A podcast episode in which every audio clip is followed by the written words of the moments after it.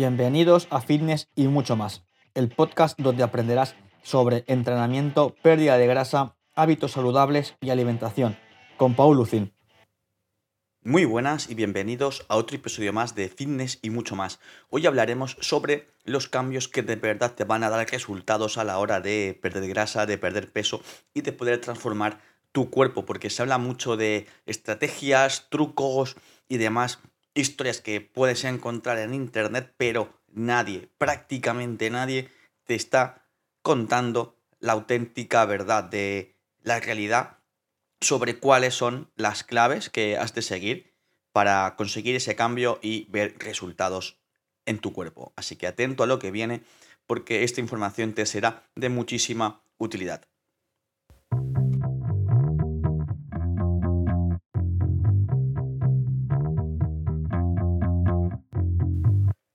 Bueno, antes de entrar en materia, quiero darte las gracias por estar del otro lado y tener interés en cambiar, en mejorar, en progresar.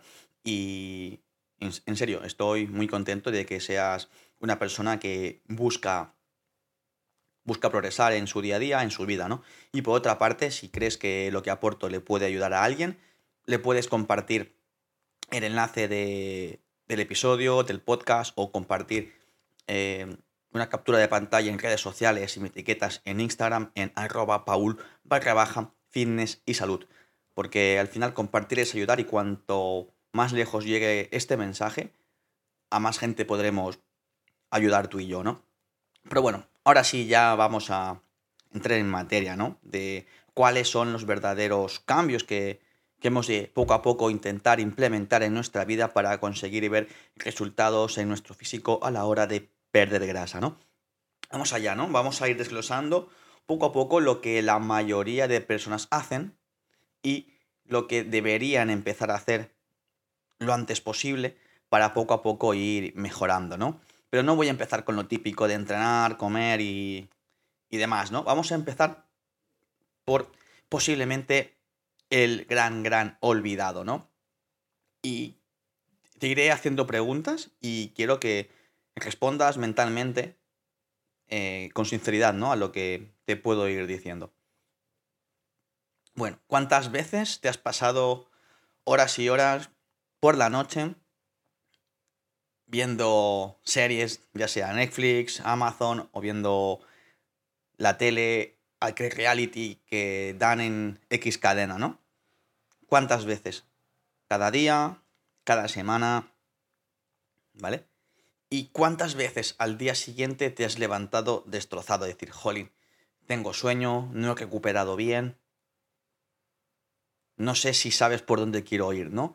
Hay una relación entre que cuanto más tarde te vas a dormir por estar viendo series, por estar viendo realities, por estar viendo la tele y no estás priorizando tu descanso, eso te perjudica gravemente. Hay un episodio de los primeros del podcast que habla sobre la importancia del descanso, ya sea a nivel de salud y también en la parte estética, en la pérdida de grasa o si tu objetivo también es la ganancia muscular, afecta de manera muy pero que muy similar. Entonces, el primer cambio es que priorices al máximo, al máximo tu descanso, ¿vale? O sea, prioriza el dormir tus 8 horas de calidad y vas a pensar, jolín, pero 8 horas es mucho, ¿no? Porque tengo un estilo de vida muy ajetreado.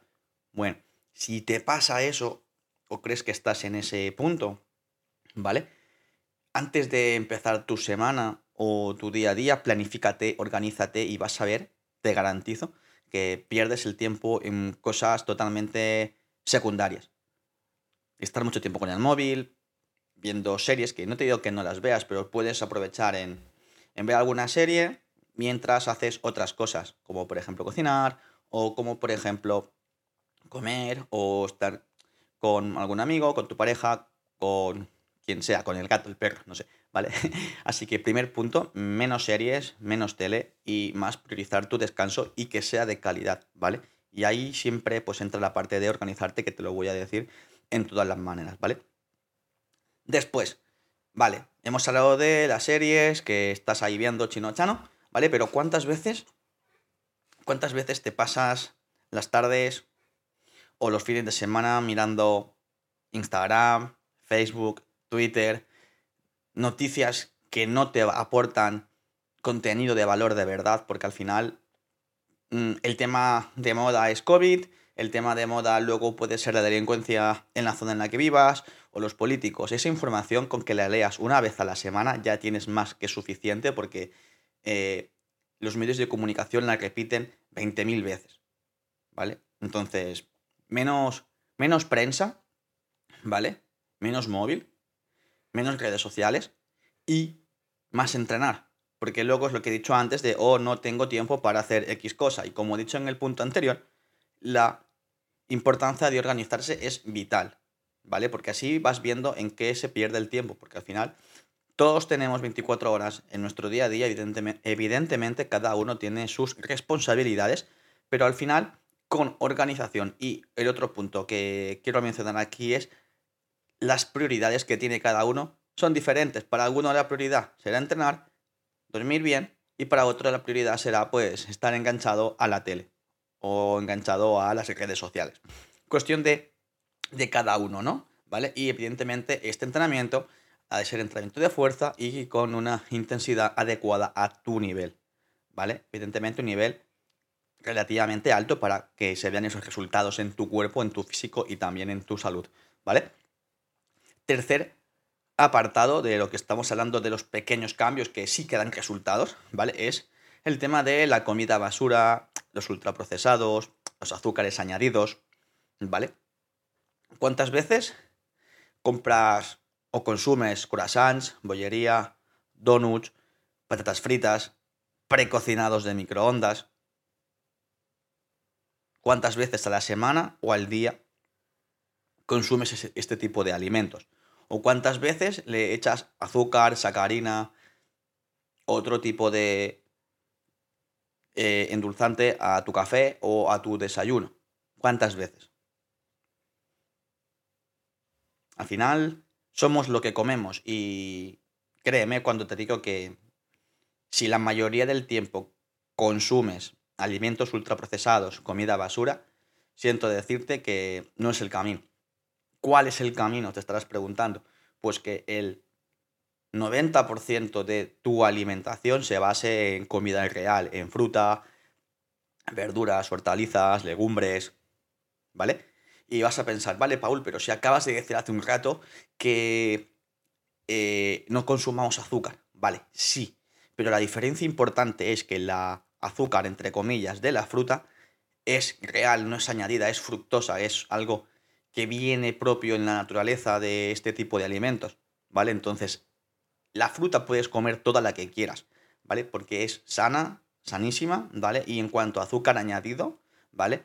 O edulcorantes, que al final también hay, por ahí trampean el, el marketing, los productos que te ponen, no, sin azúcar, pum, pues lleva edulcorantes. O sea, al final todo lo hacen para que tú consumas ese tipo de productos, no es que no son alimentos, productos, ¿vale? Entonces, repasamos. Priorizar el descanso, ¿vale? y dejar eh, de ver series, por ejemplo, priorizar el entrenamiento y dejar de lado usar tanto el móvil y las redes sociales. Tercer punto, comer comida real, fruta, verdura, hortalizas, legumbres, alimentos ricos en proteína y menos ultraprocesados y azúcares añadidos, ¿vale? Ya estamos llegando más o menos a la parte final del, episodio, ¿vale? El tema del alcohol y los refrescos, ¿vale? El, tema de refrescos lo podemos ir enlazando con el punto anterior, ¿vale? Con el tema del azúcar y demás. No, es que no lleva azúcar, vale, sí, pero algo llevará. O es cero, ¿vale? Mm, sí, pero para que tenga ese sabor así, entre comillas, que para nuestro paladar sepa a dulce, algo llevará. ¿Vale? Entonces, desconfiemos un poco de lo que nos dicen en las etiquetas, ¿vale? Del marketing sin azúcar, 00 o etc, etc, etc. ¿Vale? Y el tema del alcohol lo he metido aquí porque son eh, calorías vacías que no tienen nutrientes, ¿vale? Además de ser algo perjudicial para tu salud, ¿vale? Y estarás pensando, vale, Paul, ¿cuál es la cantidad em, recomendada de alcohol para, para estar sano y ver resultados? Pues mira, te lo voy a decir. La única, escúchame con atención, por favor, la única cantidad de alcohol recomendada es cero. Cero. ¿Vale? El alcohol lo que hace es que tu cuerpo se ponga mal. Porque al final el día que te has emborrachado, al día siguiente, pues no estabas nada bien, ¿no? Punto número uno. Y punto número dos, que también te quiero preguntar en este apartado es, ¿le darías alcohol a un niño? Porque claro, mucha gente dice, no, es que el alcohol es sano, pues dale alcohol a un niño. En lugar de darle agua, en lugar de darle leche, en lugar de darle zumos naturales, dale alcohol. Entonces, si no es sano para un niño de 9 años, 10 años, 12 años, 8 años, 5 años, ¿por qué crees que es sano para ti? O sea, intentemos ser coherentes, ¿no? Con, con lo que decimos y hacemos en nuestro día a día.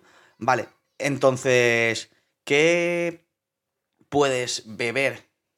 ¿Vale? Si no bebes alcohol y refrescos. Mira, la bebida que es más sana, más barata y que encima no tiene calorías, te voy a decir cuál es.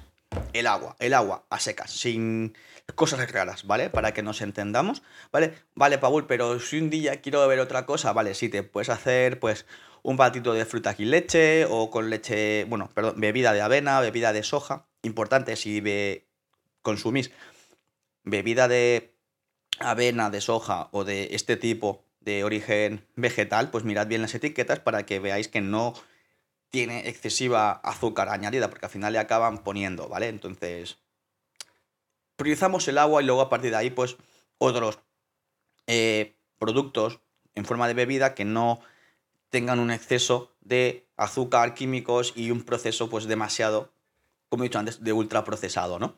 ¿Vale? Y el último punto me lo he dejado eh, como cierre estelar, ¿no? Porque se dice, jolín, ¿qué, ¿qué, es lo que falta, no? Porque si ya estoy durmiendo bien, ya estoy comiendo mejor, estoy entrenando duro y con cabeza, bebo más agua, ¿vale? Y el último punto, tengo que decirte que es mental, ¿vale?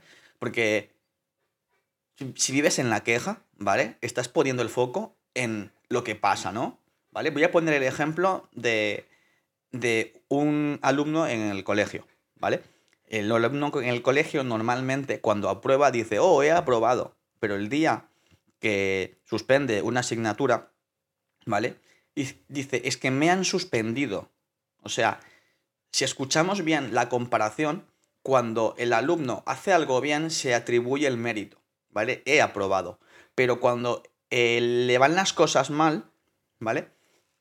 El alumno busca que el responsable sea otra persona.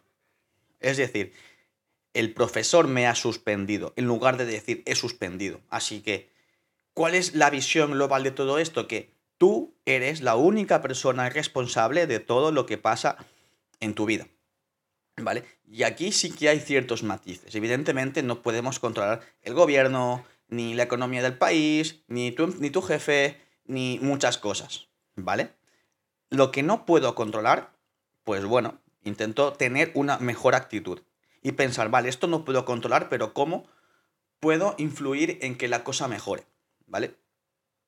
Entonces, no buscar culpables y no quejarse, ¿vale? ¿Y qué hacer? Buscar soluciones y tener una actitud de buscar soluciones, ¿vale? Porque si yo digo, jolín, es que el profesor me ha suspendido, pues estaré suspendiendo toda la vida. En lugar de decir, hostia, pues si el examen no me ha ido bien o la asignatura me está costando, voy a cambiar el método de estudio, voy a buscar un profesor particular, voy a estudiar eh, más el fin de semana o voy a hablar con el profesor y a ver si me puede resolver las dudas. Es una actitud proactiva de actuar, de buscar soluciones. ¿Vale?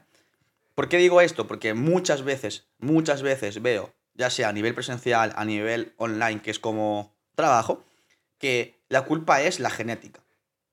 La culpa es la genética o la culpa es no es que en mi casa se hacen las cosas así. ¿Vale?